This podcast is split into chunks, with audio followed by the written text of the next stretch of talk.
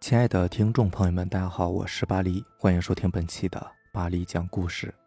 咱们今天晚上要分享的这个故事呢，是一个关于冥婚的故事。这个故事是小时候邻居奶奶给我讲的。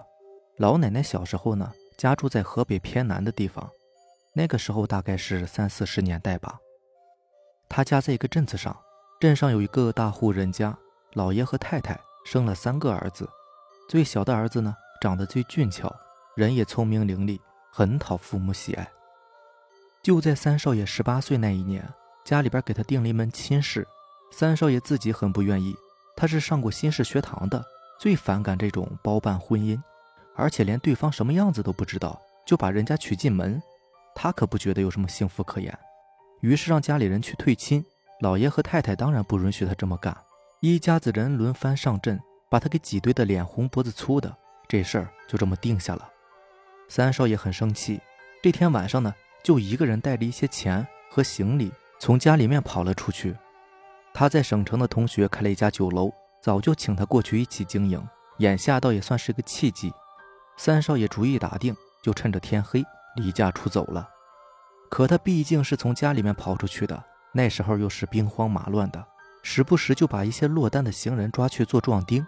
于是三少爷就走了一条小路，这是一条山道，四周都是树林。三少爷在树林里面转了半夜，也没有走出去，眼看就要迷路在林子里了，就见前面出现了一个农家小院三少爷没法子，只好上前去敲门问路。门开了，出来一个穿着红袄的姑娘，长得很是漂亮。她见少爷又累又饿的，就把他迎进了家门，端茶送水。并且告诉了少爷正确的方向。少爷进门后才发现，整个院子里有好几间瓦房，却只有姑娘一个人。他问了一下姑娘，姑娘说亲戚家有事儿，家里人都去帮忙了。喝着姑娘递来的茶水，少爷仔细打量起姑娘来，越看越觉得好看。姑娘感到很好奇，就问三少爷在看什么。三少爷有点不好意思地说：“像你这么漂亮的姑娘，我还是第一次见到呢。”姑娘愣了愣，嗨，什么漂亮不漂亮的，捯饬的像个人，能说漂亮？要是变难看了，别人还懒得看呢。三少爷觉得这姑娘太有意思了，说的话和她年龄完全不相符，于是又说道：“我看你啊，再怎么难看，也是个漂亮姑娘。哎，要是生在我们家呀，我爹我娘肯定要开心死了。”姑娘莞尔，可惜我命不好，没那个福分。三少爷心里不免有些责怪那个姑娘木讷，于是带着几分试探地说：“你要是不嫌弃，我倒是想让你给我爸妈做干女儿。”姑娘杏眼在他脸上转了转，回道：“哼，你这个人呐，我就压根不该让你进门，你就直接说让我给你当媳妇不就得了。”三少爷脸一红，清了清嗓子，大喊：“我可没那个意思。”那你是什么意思？我。我我就是觉得咱们两个有缘分。姑娘叹了一口气，哎，缘分这个东西啊，不能硬牵，硬牵上的没好事儿。行了，你今天晚上就在后面那间房里睡吧。说完，姑娘就打算往其他房间走。三少爷哪里肯依，他一把扯过姑娘的手，低声道：“妹子，哥也不是随便的人。说实话，刚刚见面，哥就喜欢上你了。”哥不认识的女人也绝对不去搭理，你反正也是一个人，不能多陪陪哥吗？姑娘脸色变了变，最终出人意料的笑了笑，有几分妩媚的说：“我看你搭不搭理，要看这个女人好不好看吧。你就真的这么想和我在一起？”三少爷点头：“当然，我爹我娘逼我结婚，我都不答应，要不我也不会跑出来。可我看见你就喜欢上你了。”说着，便想要去抱姑娘。这个姑娘呢，闪身躲到一旁，叹口气：“哎，这才刚见面，孤男寡女的，你拿话哄我，我可不信。除非你答应娶我。”三少爷愣了愣：“娶她？就她这家境，还不知道有什么亲戚呢。”于是他摸了摸头，嘀咕道：“这个还得问我爹娘呢。”姑娘呸了一声，刚想说什么。三少爷就急忙改口道：“我娶，我娶，咱们两个的事儿，我爹娘不答应也不行。”说着，一把将姑娘搂入怀中。姑娘伸手将一块绣着半边鸳鸯的白丝手帕掖到三少爷上衣的口袋里，冷笑道：“哼，想不到等来的是个这样的人。罢了，你告诉我你姓甚名谁，家住哪里，别个将来我被你骗了都找不到你。”三少爷便直说了。没想到姑娘朝他脸上吹了一口冷气，说道：“头七晚上我去找你。”三少爷眼前一黑，便什么都不知道了。三少爷第二天是被人抬回家的，抬回来的时候已经是吓得大小便失禁，语无伦次了。据送回来的人说呢，城外的猎户去山上打猎，看见三少爷在一座孤坟前上蹿下跳，哇哇大叫的，似乎被什么东西惊着了，就把他给送了回来。老爷和太太、大少爷、二少爷都过来看他，可是三少爷不知道是被什么东西给吓的，话也说不清楚，只是一个劲儿的说：“别找我，别找我。”老爷和太太都是上了年纪的人，怪事儿呢也见过几件，寻思着不是好兆头。再一想到三少爷是在一座孤坟前被找到的，顿时惊出一身冷汗，急忙找阴阳先生救治。二少爷倒也罢了，大少爷呢是极力反对。他也是上过新式学堂的，对于这些鬼鬼神神的事情从来都不信，觉得父母这么干传出去实在丢人，于是力主找大夫救治。可是不管是中医还是西医，都说没办法。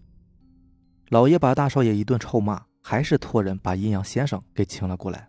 谁知道那个阴阳先生刚一进门看了一眼三少爷，就啥都不说，扭头就走。老爷和太太急忙去问是怎么回事，阴阳先生只说了几个字：缘过阴阳。必死无疑，家里人搞不清楚是什么意思，只感到昏天黑地。大少爷派人去调查了一下那座孤坟，得到的回复呢，说那座坟是几十年前的老坟了，连块墓碑都没有。就这样，三少爷天天疯着，茶思不尽，提着一个绣着半边鸳鸯的白丝手帕，疯了足足半个多月，终于断了气。老爷和太太伤心欲绝，但还是得操办儿子的葬礼。想想儿子死的蹊跷，而且还没有成婚，老两口啊心里就更难受了。家里的下人又给出了个主意，说不如结一个阴婚，也算是让三少爷在那边有个家。老两口想想也是，就又让人去找阴阳先生。谁知上次那个先生呢，打死都不肯来了，说道行浅，没有主持过冥婚的事情。老爷只好另找了一位阴阳先生，时间就定在头七的晚上。据给我讲故事的老奶奶说呢。当时她和小伙伴们的年纪都小，只知道他们的父母都嘱咐说，某一天日落之前一定要回家。然后就在那天半夜，还没睡熟的老奶奶突然听到家门口外的街上有很多吹吹打打的声音，然后就是有很多人抬着什么东西路过，老奶奶就扒在门缝上往外看，只见街上有好多穿着黑衣服的人抬着一副又一副的棺材往一个方向走去，两旁呢都是拿着一些乐器的人。在那吹吹打打，还有不少人在漫天撒着白色的纸钱和红色的花瓣，红色和白色掺杂在一起，显得十分的诡异。老奶奶说，她当时看得正入迷呢，就被她老妈像抓小鸡一样给踢回屋里了，还挨了一顿打。后来才知道，那些棺材啊，都是那天参加冥婚仪式的备选新娘。原来老爷呢是想把三少爷的冥婚办得风光一些，那位阴阳先生呢就折腾开了，先来个选亲。再来个结亲，这么一来，就把四里八乡近一个月死的少女们都给带到坟地，看八字、观面相，然后定亲合葬。后来，据在现场参与过这场冥婚的乡亲说，当时去帮忙的清一色都是穿黑衣的男子，女的呢只有两个外向凶悍的大妈，而四里八乡送来的棺材就像是赶集一样。那时候兵荒马乱的，卫生也差，光是这一阵子病死的少女。就有二十多人，阴阳先生摆弄了好一阵子，才将这些棺材按方位摆好，然后将三少爷的棺材放在中央，撒纸钱的、撒花瓣的、奏乐的，一起开始。先生一声令下，集体开棺，然后先生和老爷太太依次端详那些死去的少女的面容，然后筛选八字最后定了一名少女，其他的少女呢，先生就吩咐送回去吧。偏偏就在这个时候，远处来了一对送亲的。大家开始还奇怪呢，墓地里怎么会有送亲的呢？直到走近了，众人都快吓疯了。原来来送亲的竟然是一群纸人，而且撒的东西呢也是纸钱和红花瓣。阴阳先生的脸色变了变，突然想起来自己并不知晓三少爷的死因呢，于是问老爷，老爷也就说了，而且告知了之前那个阴阳先生的话。这个阴阳先生脸色大变，说道：“坏了坏了，怪不得是这样呢，人家来的这个才是你儿子应该娶的媳妇儿啊！”老爷急忙问原因，先生说：“眼前轿子里装着的，应该是还没有出嫁就死掉的新娘子，也就是俗称的鬼新娘啊。他们怨气很重的，没法投胎，除非有男子愿意舍命与之结婚。三少爷显然是答应了这门亲事，所以才去了的。”今天是头七，也是鬼新娘嫁到夫家的日子，咱们在这里结阴婚，这是触了霉头的。我儿子就是他害死的。鬼新娘最妒恨那些嫁人的新娘，但是凡间男子只要不应允这门亲事，他们便不会主动伤人的。所以啊，还是少爷答应了。不管怎么样，这个东西很厉害。之前那位师兄看来是觉得不好惹，就推辞掉了。老爷，要我说呀。少爷已经不在了，这个媳妇儿，您硬是不认，估计在场的人全都好不了啊。后来的事，老奶奶说就是顺水推舟了，只是那鬼新娘将她和少爷当时的事呢，原原本本的说给了这个阴阳先生听，并由先生主持，将她和少爷合葬在一起了。据参加的人说呢，当时红纸轿的帘子一开，里面飘出来一个穿着红嫁衣的少女。只是身上的嫁衣也是纸做的，而且地上那些打开的棺材里的少女尸身全部都开始颤抖起来。只不过这个故事呢有个悬念没有解开。当初大少爷派去调查孤坟的人，后来喝多了，说了这么一句：“当初大少爷让他去那个坟头烧纸祷告，只要能把三少爷带走，定当多烧一些纸钱。”得，这算怎么回事呢？老奶奶讲完这个故事呢，告诉我最大的教训就是：你个臭小子，别有事没事就去撩拨人家漂亮姑娘。好了，这就是咱们今天晚上要讲的故事啦。如果喜欢咱们的节目呢，就点个订阅吧。行，那咱们下期见吧，拜拜，晚安。